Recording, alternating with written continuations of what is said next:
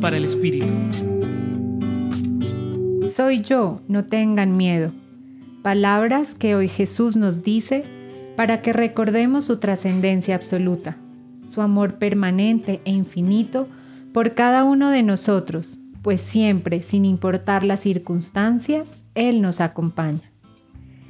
Estas palabras, soy yo, no tengan miedo, se convierten hoy en un impulso para sobrellevar y sortear con mayor confianza los tiempos huracanados, las tormentas cotidianas que por momentos nos hacen desfallecer, las situaciones de oscuridad y de ceguera que nos alejan de nuestras opciones fundamentales.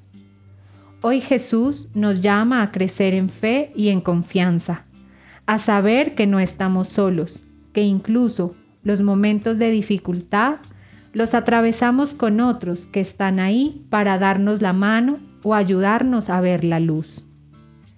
Abramos nuestro corazón y dejemos que Jesús, representado en la voz del otro, en el abrazo de un cercano, en la caricia que aún en la distancia nos arropa, en las claridades que nos ayudan a sobreponernos a las dificultades, hoy nos salven del miedo. Acompañó su reflexión Marcela Caicedo Vela desde el Centro Pastoral San Francisco Javier de la Pontificia Universidad Javeriana.